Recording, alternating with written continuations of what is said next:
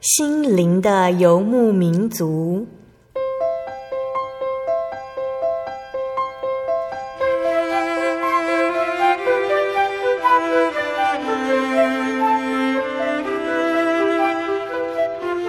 在这个谁都不管谁的后现代社会里，每个人的心灵都是游牧民族。成长的过程就是寻找的过程。每一颗漂泊的心灵，其实都在寻找生命的绿洲。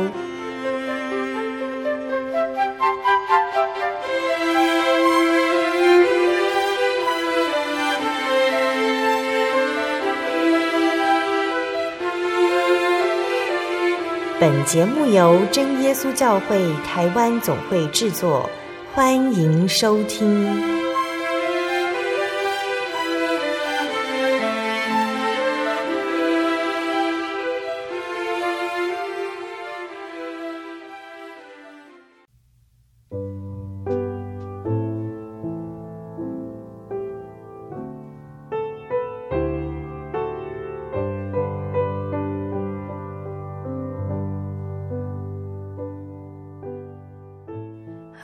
所在空中的听众朋友们，大家平安，欢迎收听今天的心灵的游牧民族，我是贝贝。大家这个星期过得愉快吗？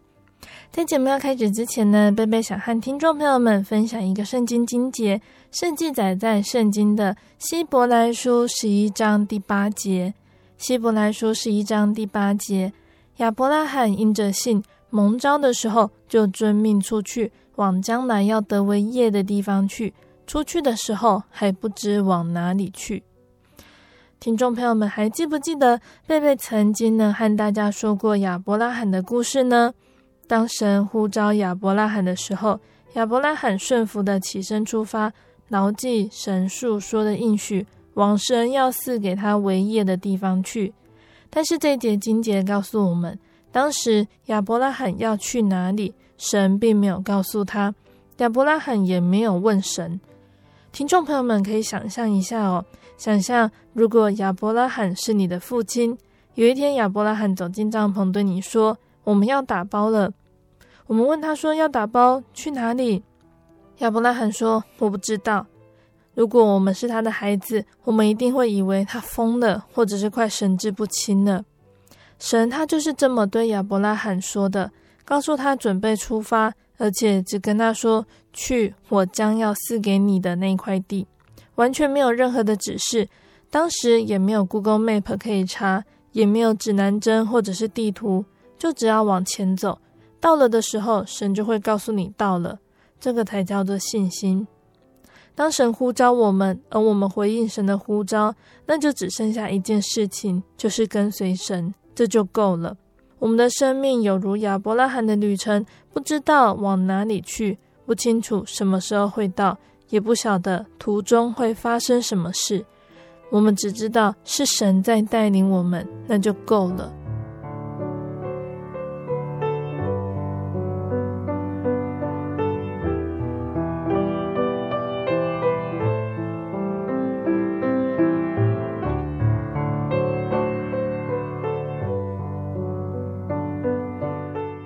今天要播出的节目是第一千零九十九集《生活咖啡馆》绘本分享《凯奇的包裹》。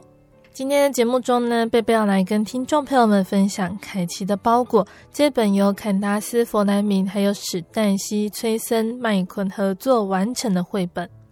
第二次世界大战之后呢，住在美国的罗西寄了巧克力、香皂和一封信给荷兰的女孩凯奇。两个素未谋面的女孩从书信往返中了解彼此的生活状况。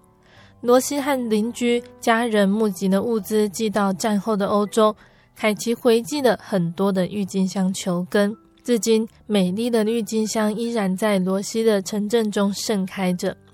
光是听这样子的前言，就会觉得这是个温暖的故事哦。听众朋友们一定都很想了解其中的过程那在这里贝贝要先跟大家分享一首诗歌。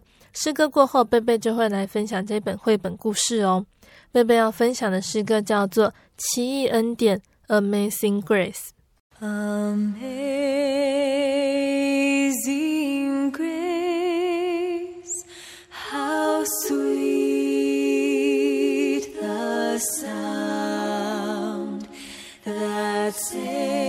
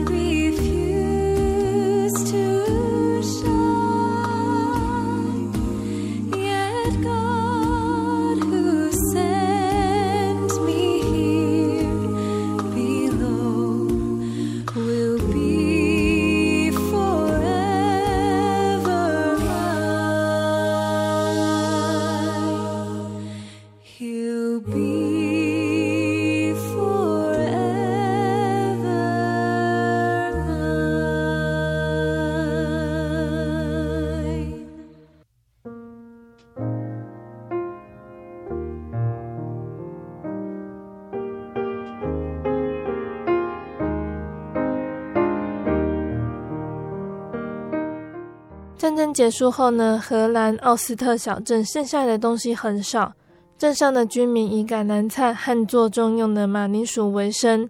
他们把破旧的衣服补了又补，没有糖、牛奶、肥皂，也没有新鞋子。一个春天的早晨，奥斯特镇的凯奇呢，收到了邮差先生送来的包裹，而且这个包裹是远从美国寄来的。凯奇他想了想，他并没有任何的亲戚朋友住在美国啊，他不知道是谁从美国寄包裹给他。邮差先生告诉他，这是美国的儿童救助协会寄来的包裹。美国的小孩收集许多荷兰很难找到的东西，寄来给这里的小孩。凯奇接过包裹，看着 USA 三个大写的英文字母，然后小声地说：“那是个富裕的国家。”在妈妈的催促声下，凯奇打开了包裹。他拿出了一块肥皂、一双毛袜。对当时的荷兰人来说，这些都是很奢侈的东西。当凯奇拿出最后一样的东西——巧克力的时候，妈妈不禁叹口气说：“好几年没有闻到巧克力的味道了。”犹太先生也舔舔嘴唇说：“好几年没有尝到巧克力的味道了。”凯奇看着妈妈和邮差先生，他做了一个决定。他把巧克力剥开，分给他们三个人一起品尝那一个几乎被遗忘的味道。在包裹里面还有一封信，信里面写道：“希望这些礼物能够让你们的日子变得有光彩。”凯奇看完信，决定要回信给寄来包裹的罗西，并且谢谢他，特别是巧克力。当夏天来临了。天气变得又热又明亮，奥斯特镇的居民煮了卷心菜，也挖了马铃薯，心里却想着面包和肉。凯奇和妈妈忙着把郁金香摘掉花茎，并且把球根分类收进袋子里。小镇的居民正忙着干活，邮差又带来了凯奇的包裹，而且这一次的包裹比上一回的更大。邮差先生兴奋的叫喊声也引起了邻居蓝先生一家人的注意。大家围在凯奇的身边，看着他拆包裹。当凯奇拿出四包糖和一封信时，蓝太太不禁惊呼起来。她不敢相信自己的眼睛，她看到了糖。连邮差先生都高兴地唱起歌来。凯奇当场宣布：“大家一起分享吧。”蓝太太听了一边擦眼泪，一边哽咽地说：“你真是太好了，谢谢你，凯奇，谢谢你。”凯奇给罗西写的回信，表达了感谢。还提到了蓝先生一家的五个孩子。秋天到了，荷兰的天气变得又阴又雨，奥斯特镇的居民只能在破旧的外套里撑报纸，抵挡冷风。他们都很担心即将到来的冬天，因为他们没有像样的食物和保暖的衣服可以度过冬天。凯奇也很担心，但他还是和往常一样，在土里埋上郁金香的球根。期待他们在隔年的春天开出美丽的花。突然，他听到了邮差大喊的声音。邮差先生说：“包裹好大，大到连我的脚踏车都载不下了。美国来的又大又重的包裹。”他兴奋的叫声让凯奇家附近的人都走了过来。凯奇打开了包裹，里面有很多的肉罐头，好几包奶粉，还有汤，还有罗西的信。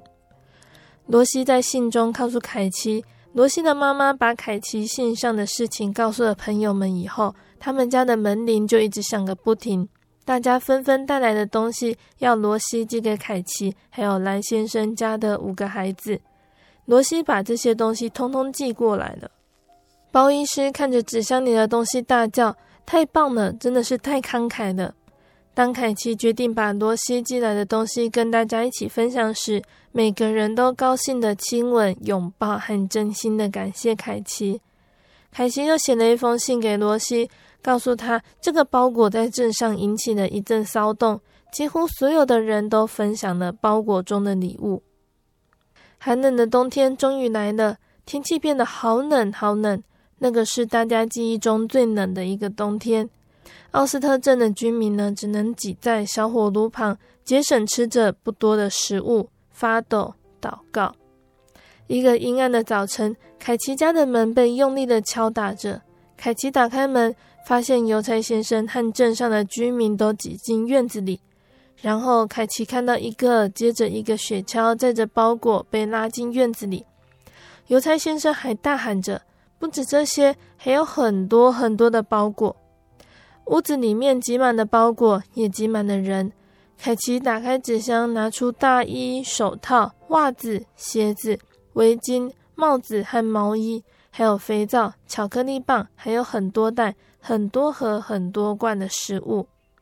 最后一个箱子的底部有一封罗西写的信。罗西说：“亲爱的凯奇，你一定不相信这里发生了什么事。不管是住在哪里的人，大家都想寄包裹给你。学校募捐的罐头食物，教会募捐的衣服，就连附近的公司也放了很多东西在箱子里。我们希望这些够你和所有的朋友、邻居分享。”凯奇大声说：“大家一起分享吧！”全部的人都欢呼了起来。妈妈紧紧抱着凯奇说：“你为我们带来了奇迹。”但是凯奇回答他说：“不是罗西为我们带来的奇迹。整个漫长的冬天，包裹不停的寄来。整个漫长的冬天，镇上的居民过得温暖又饱足。雪慢慢融化了，在一个温暖的早晨，凯奇说。如果寄个包裹给罗西，一定很棒。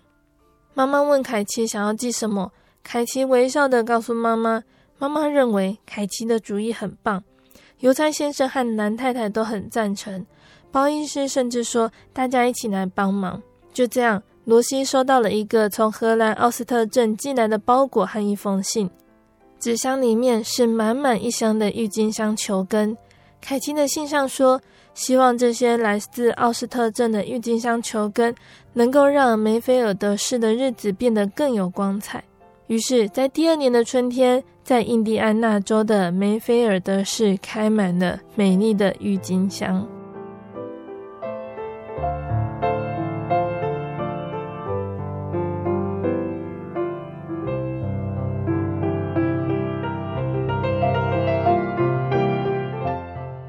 亲爱的听众朋友们，今天的绘本故事就分享到这里了。今天贝贝跟大家介绍了凯奇的包裹的绘本故事。听众朋友们都知道哦，第二次世界大战对所有参与的国家都有相当大的影响。不论是战胜国、战败国，其实都是两败俱伤，要重新步上轨道，都要花上好多好多时间。但是这本绘本告诉我们，在战争过后的世界。大家厌倦了武力，重拾了爱心，彼此关心关怀。这本绘本的作者说：“哦，这本绘本呢，是他根据一个真实的事件写成的。在一九四五年的五月呢，作者的母亲她往欧洲寄了一个小包裹，里面装了一支牙膏、一双袜子、一块肥皂和一封短信。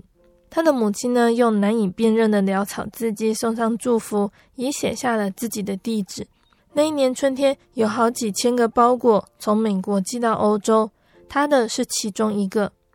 在儿童救助协会、天主教济贫会，还有美国红十字会等慈善机构的组织引导下，美国各地的人都努力将许多生活必需品装进纸箱，寄给那些有迫切需要的欧洲人。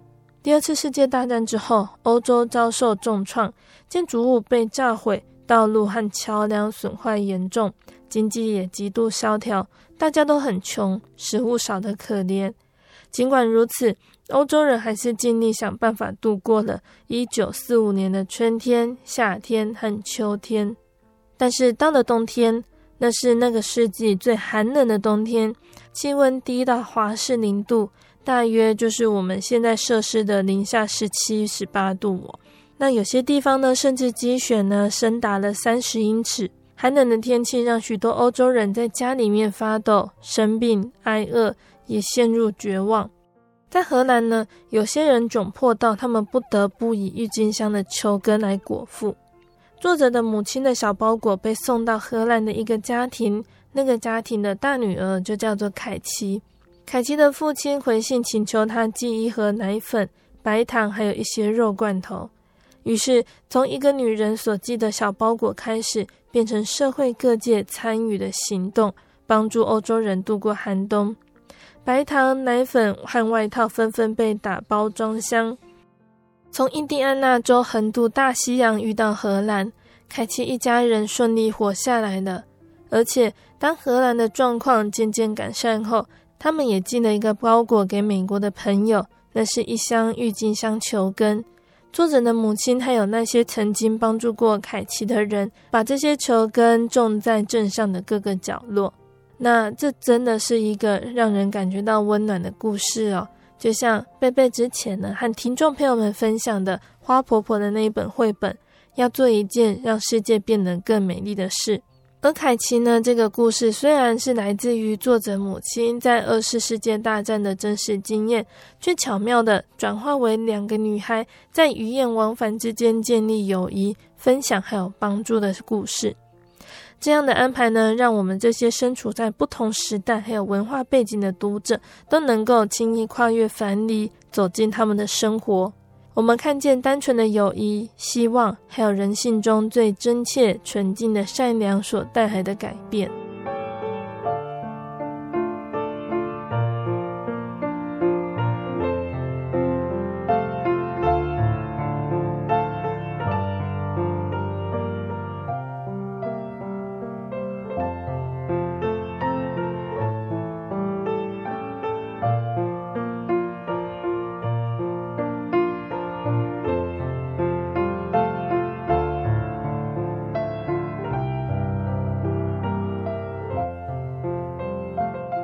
在现在的科技文明非常的进步，带动了经济的发展，大大提高了人们物质的享受。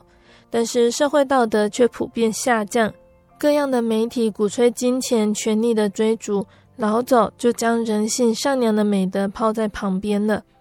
尤其在末世，人要专顾自己，贪爱钱财，自夸、狂傲、棒毒、违背父母。忘恩负义，心不圣洁，无亲情，不解怨，好说谗言，不能自约，性情凶恶，不爱良善，卖主卖友等等的情况出现。那曾经呢，有一位中国的学者，常常呢有人要他赠言，他想来想去，就写了“善良”两个字。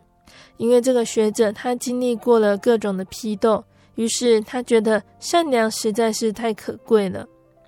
那有一位英国学者呢，他在东柏林研究的时候，密告他的资料档案，甚至比他的研究报告还要更多更厚。那一直到了德国统一之后呢，这个学者才有机会阅读到这份档案。他很想了解，在什么样的动机情况下，人会出卖朋友。所以，圣经中的使徒保罗，他劝我们不要效法这个世界，只要心意更新而变化。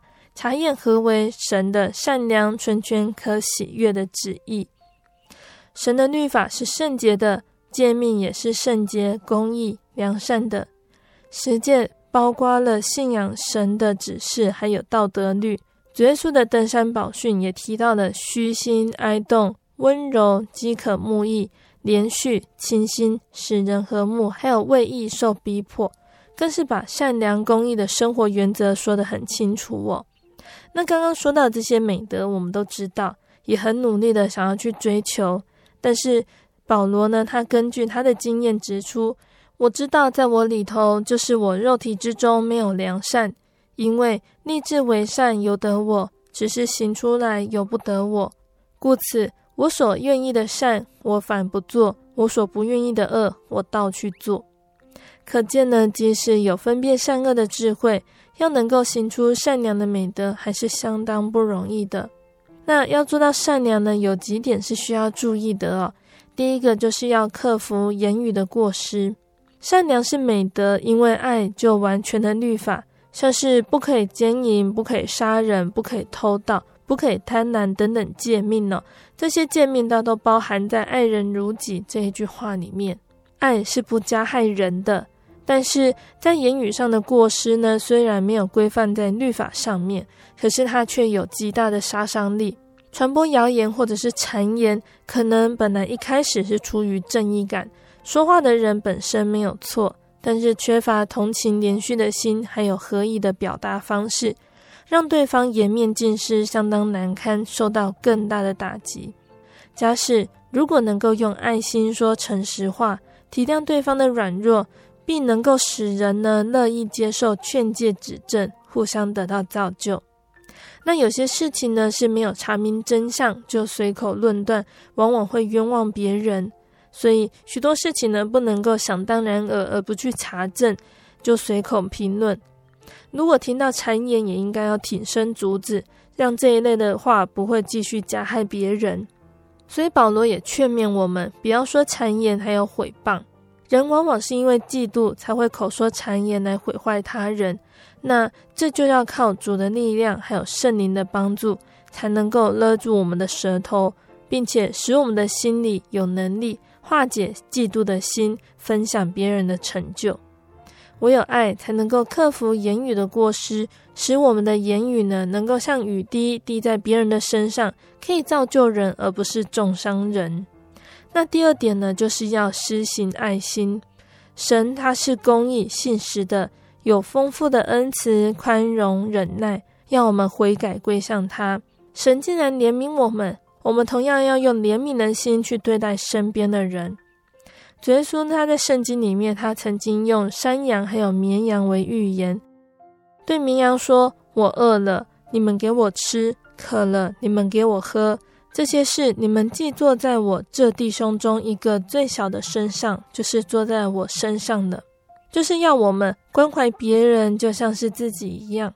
如果有人缺少了衣服，还有日用饮食，我们应该给他们所需的。”我们查验了神的善良、纯全、可喜悦的旨意，就要有心意更新的变化，让我们付出爱心，因为神先爱我们。如果我们爱神却恨自己的弟兄姐妹，那这就是说谎的了。所以，我们必须借着灵修来修正言语上的过失，还有实行爱心，也就是遵守主耶稣的道。爱神的心在我们的里面，才会是实在完全的。才能够真正的认识神，配得称为神的子女。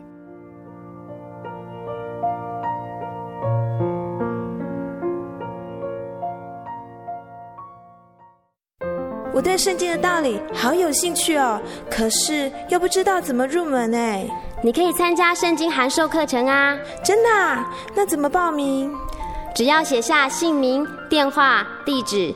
寄到台中邮政六十六至二十一号信箱，很快的，你就会收到第一课的课程了。赶快去寄吧。嗯，圣经函授课程能循序渐进的引导您更了解耶稣基督的福音，得到生命的滋润和来自信仰的力量。本课程完全免费，欢迎来信台中邮政六十六至二十一号信箱。请注明参加函授课程，愿神祝福您。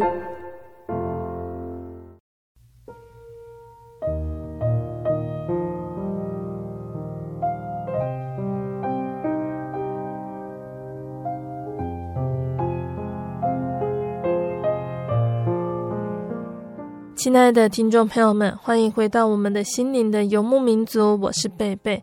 今天播出的节目是第一千零九十九集《生活咖啡馆》绘本分享《凯奇的包裹》。节目的上半段呢，贝贝跟听众朋友们分享了一本叫做《凯奇的包裹》的绘本故事。借由这本绘本告诉我们爱心的重要性。在主耶稣里呢，因着主耶稣的帮助还有力量，让我们能够完全的实行爱心。节目的下半段，贝贝还要继续来跟大家分享一个圣经故事，欢迎听众朋友们继续收听节目哦。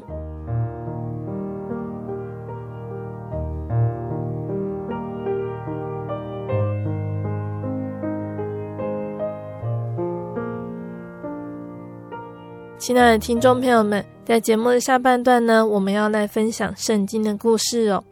那在圣经的约书亚记里面呢，我们说到了约书亚他即将离世之前呢，他语重心长的勉励以色列会众要敬畏神，诚心实意的侍奉神，将一切的偶像都除掉。然后又对他们说：如果你们认为侍奉耶和华是不好的，今天就可以选择所侍奉的，是你们列祖在大河那边所侍奉的神呢？是你们所住这地的亚摩利人的神呢？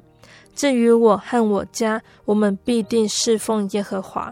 那由约书亚的这番话，我们可以知道，在宗教信仰上呢，约书亚他完全尊重以色列人会众的自由意志，但是选择侍奉什么神的后果，却要由个人自己去承担。这就是说，虽然个人要选择任何宗教信仰都是自由的，却也是一个重大的责任，要为自己的一生负责，也要为自己世世代代的子孙负责。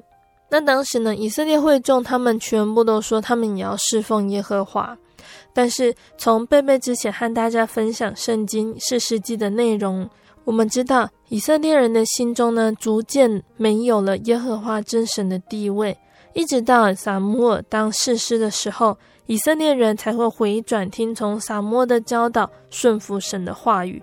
我们接下来就继续聆听之后的故事。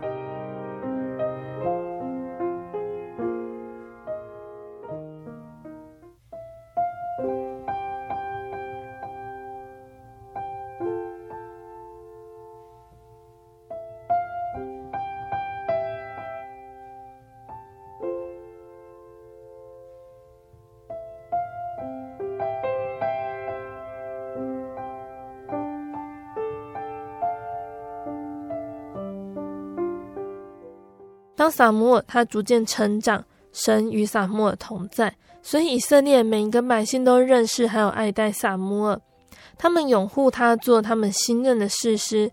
撒母耳也是神为百姓兴起的最后一位士师。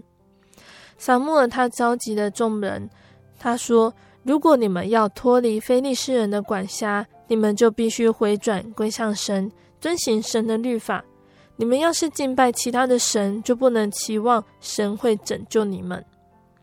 百姓们，他们都听从撒母的教导，都答应要遵行神的旨意。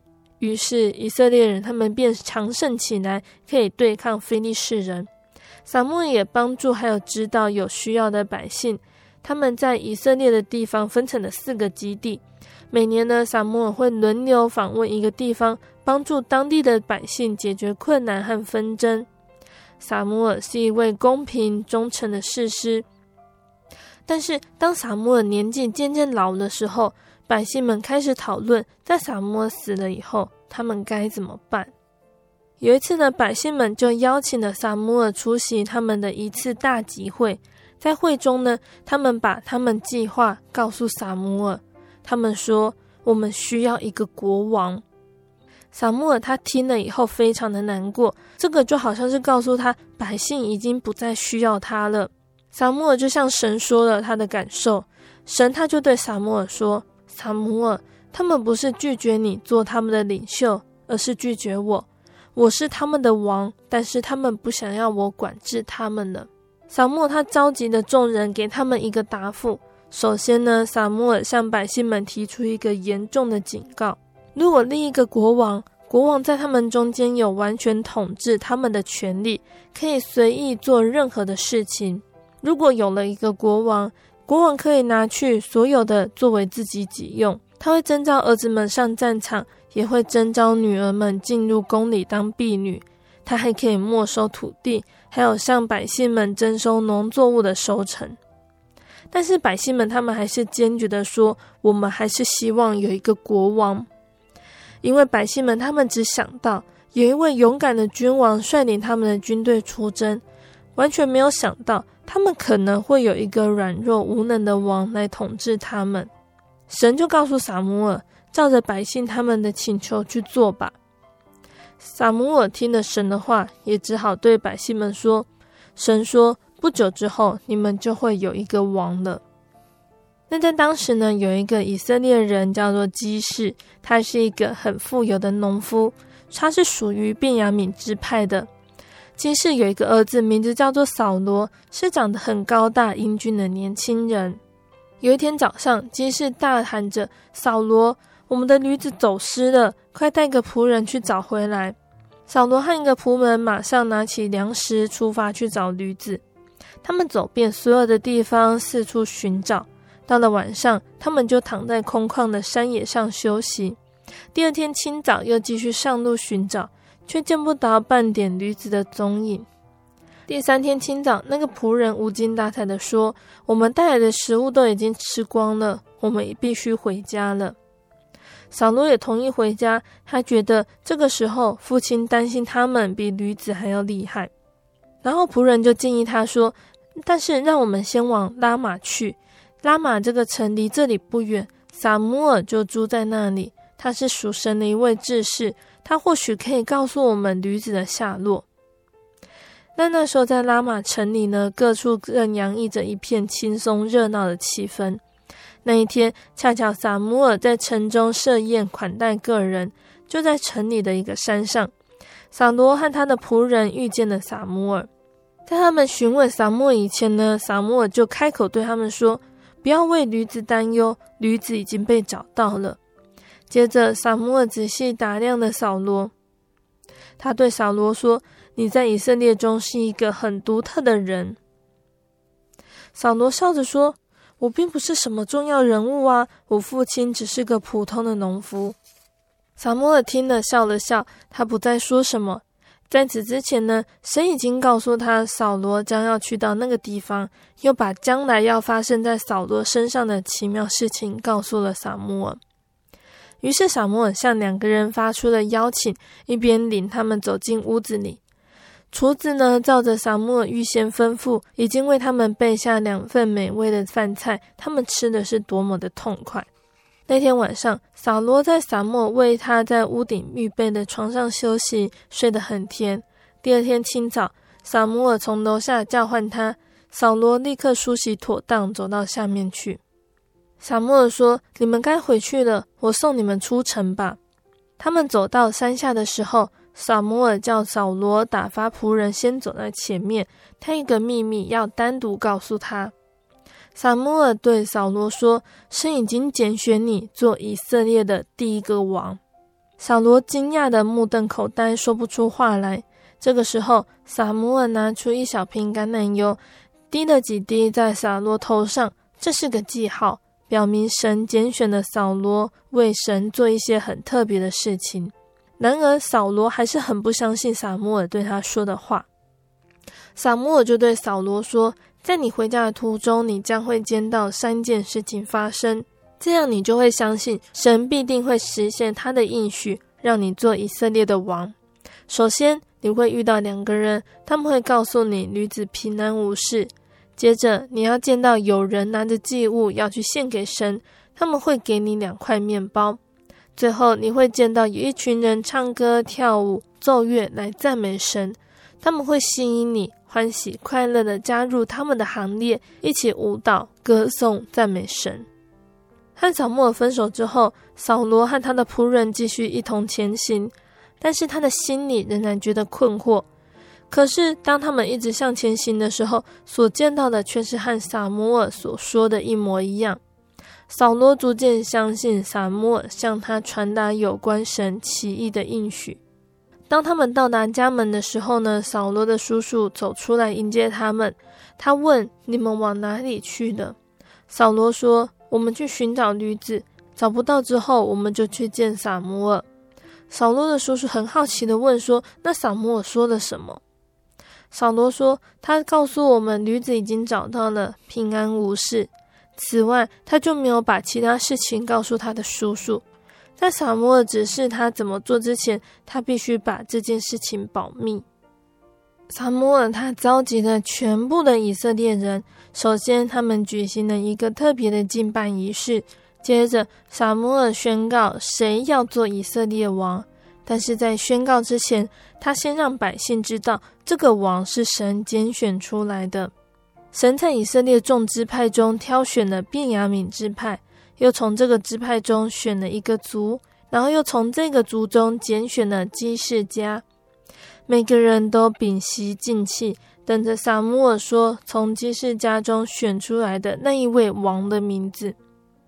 撒母耳说：“扫罗就是你们的王。”个人都向四周环顾，想要在第一时间目睹这一位新王的风采，但是他们都见不到他。每个人都开始议论：“扫罗在哪里？扫罗在哪里？”然后就有人提议要找扫罗。这个时候，大家开始寻找，想要让扫罗站在所有人的面前。扫罗他早已经吓得躲在群众外面一大堆的货物后面，避开众人的注目。最后，他们终于找到扫罗藏身的地方，把他拉出来。他们把他半推半拉的领到撒母耳面前，并且为他欢呼喝彩。撒母耳再次宣告：“这个就是神为你们拣选的王。”接着，撒母耳写下新王的职责，以供扫罗还有后来的王可以遵循。以色列的王跟别国的王不一样，他们还是要遵照神的吩咐行事。而不是随着自己的喜好做事，百姓满怀高兴的心回家去了。扫罗也返回他的家里住了一段时间。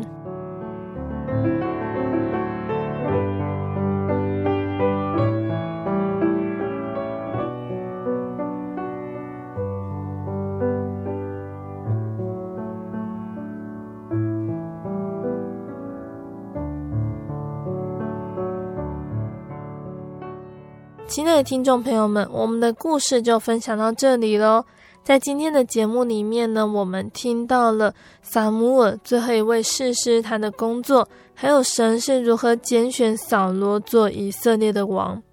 今天分享的故事内容是出自于圣经的撒母耳记上第八章到第十一章的内容哦。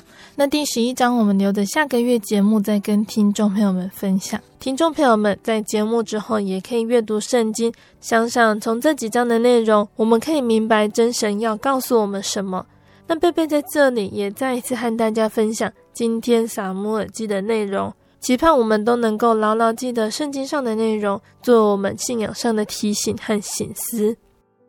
那撒母耳记上第八章呢，讲到了历史重演的开端哦。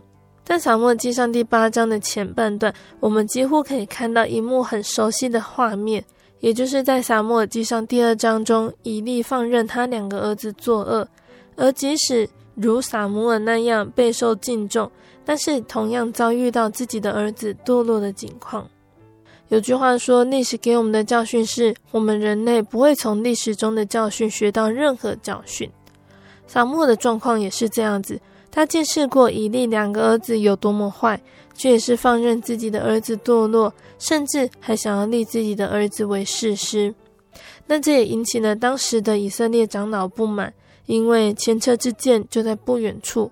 但比较不好的是，并不是只有这件事，而是他们对撒母耳提出了解决方案，也就是要在以色列国中立一个王来治理大家，就像当时的其他国家一样。长老之所以会这么说，是因为当时在以色列地附近的民族都有国王的制度，但是有一点必须注意的是，外族的王和神是分不开的。例如，埃及的法老是太阳神或太阳神之子。亚门人的摩洛、米勒公、摩押的基抹，原文都是跟王有关的。所以，当以色列人要求立王的时候，对撒母耳来说，他想到的是那一种集政治、军事、宗教权力于一身的君王。那这当然就是厌弃撒母耳还有耶和华真神的领导。撒母耳后来去跟神讲这件事情，神所道出的却是一种很深的心痛。在他可以预见的未来，神很清楚未来以色列民族会遭遇到的是什么，是宁可被环境的险恶辖制，也不愿意亲近他。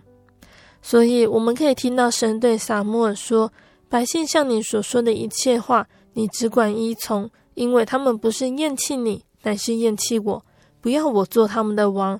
自从我领他们出埃及到如今，他们常常离弃我，侍奉别神。”现在他们向你所行的，是照他们素来所行的，故此你要依从他们的话，只是当警戒他们，告诉他们将来那王怎样管辖他们。以色列人提出要建立王国、设立国王制度的利益，是希望像列国一样，有王治理他们，并且为他们征战。这样的想法似乎很好，但是真正的用意却是他们厌弃了这看不见的神的带领。即使未来在设立王以后，会带来更多的辖制和阶级制度，他们也甘心接受。或许呢，在我们几千年后的现代人来看，活在民主的社会中，我们会很不解以色列人为什么愿意这样子做。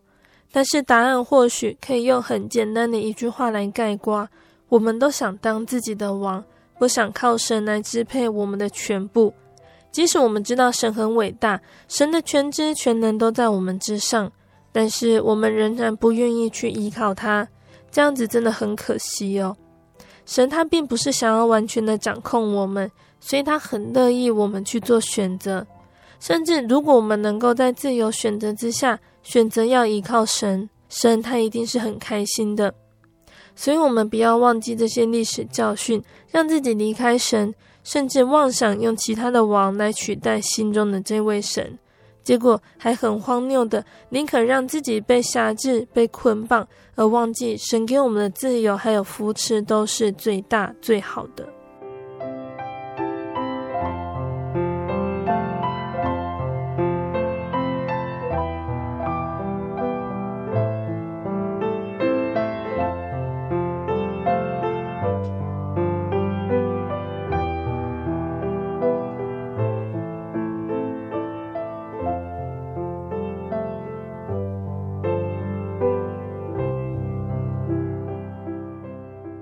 而扫罗他带着仆人去寻找女子，找不到女子之后，决定去见撒母耳。撒母耳立刻告诉他，不必为女子的事挂心。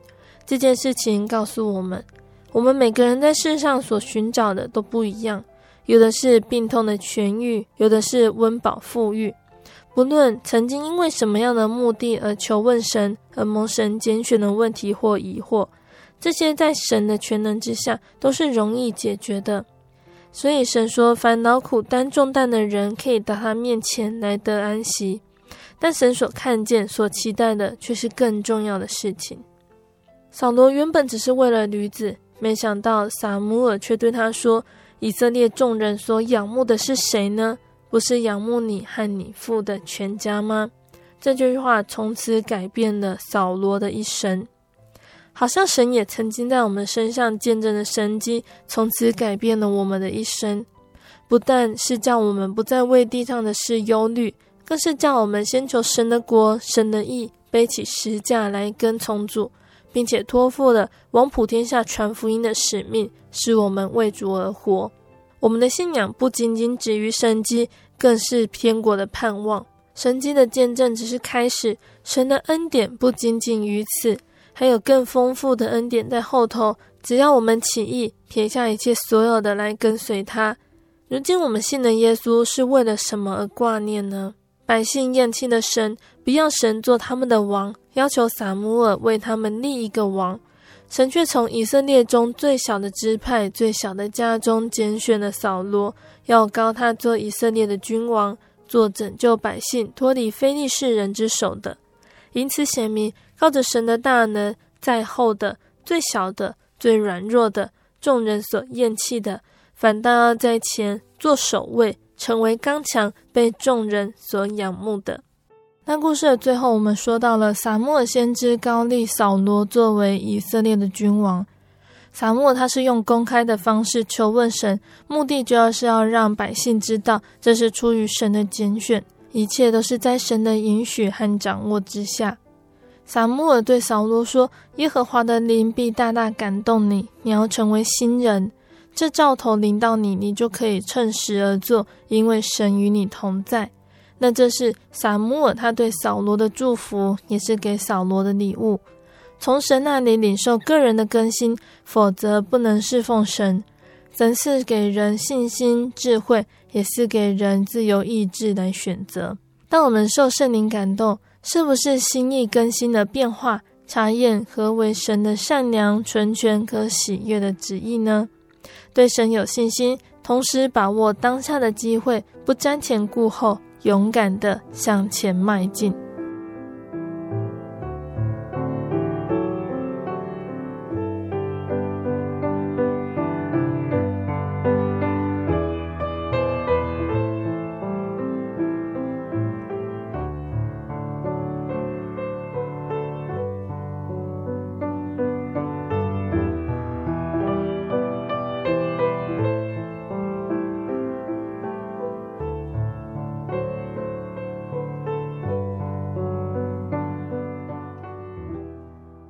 亲爱的听众朋友们，今天心灵的游牧民族继续带领大家进入了圣经撒母耳记的内容。那我们之前都说到，撒母耳记最主要的人物呢，就是撒母耳、扫罗还有大卫。那有的人物呢，听众朋友们听过，有的还是比较不熟。之后贝贝也会再继续来分享他们的故事。那我们今天讲到了第二个人物，也就是扫罗的出现了。在之后，我们就可以看到撒母耳记他用很多的故事来刻画每个人对于神的应许这个约不同的态度，决定他们每个人不同的命运。那贝贝再次提醒大家，神他借此呢给我们每个人一个提醒：神拣选以色列人不是因为他们特别，就像是我们得到神的爱，完全是白白得到的。但是，如果我们没有珍惜与神这样子的关系，将这样的福气视为廉价的恩典，我们就等于是放弃了继续和神互动，就像是当初不再遵守约定的百姓一样。那如果我们就这样子得到神的恩典，却又放弃了，这实在是太叫人叹息了。那在下个月，贝贝会继续再来跟大家分享撒摩耳记的故事。在节目的最后，贝贝要来跟听众朋友们分享一首好听的诗歌。这首诗歌叫做《我要向高山举目》。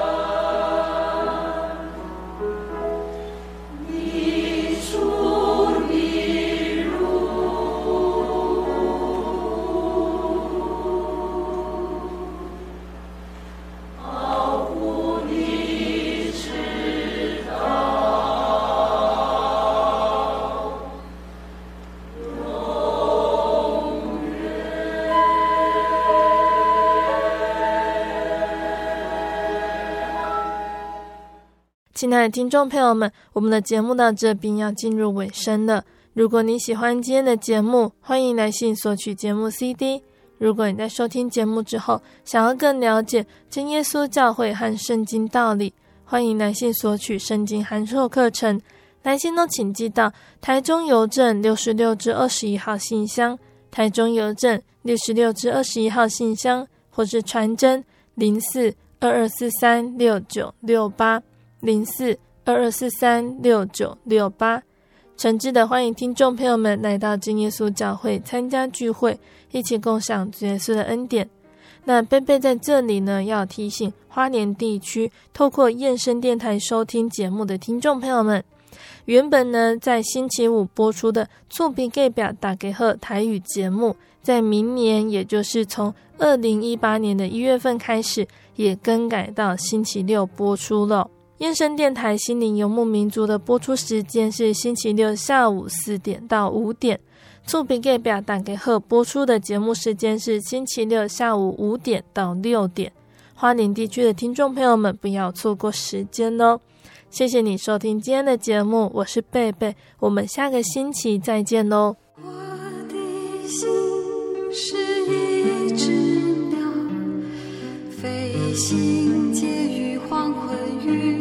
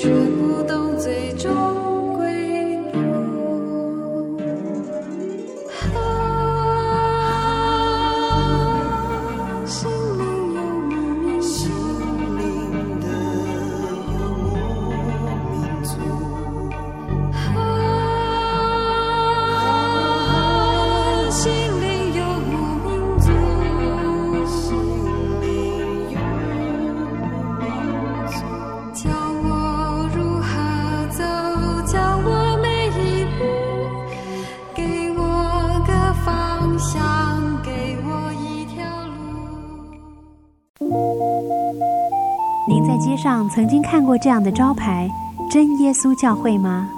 也许您很想，但是却不好意思进来看看。其实我们真的非常欢迎您。下次当您再路过真耶稣教会时，欢迎您进来与我们同享神的恩典。真耶稣教会，台中邮政六十六至二十一信箱，欢迎来信，愿您平安。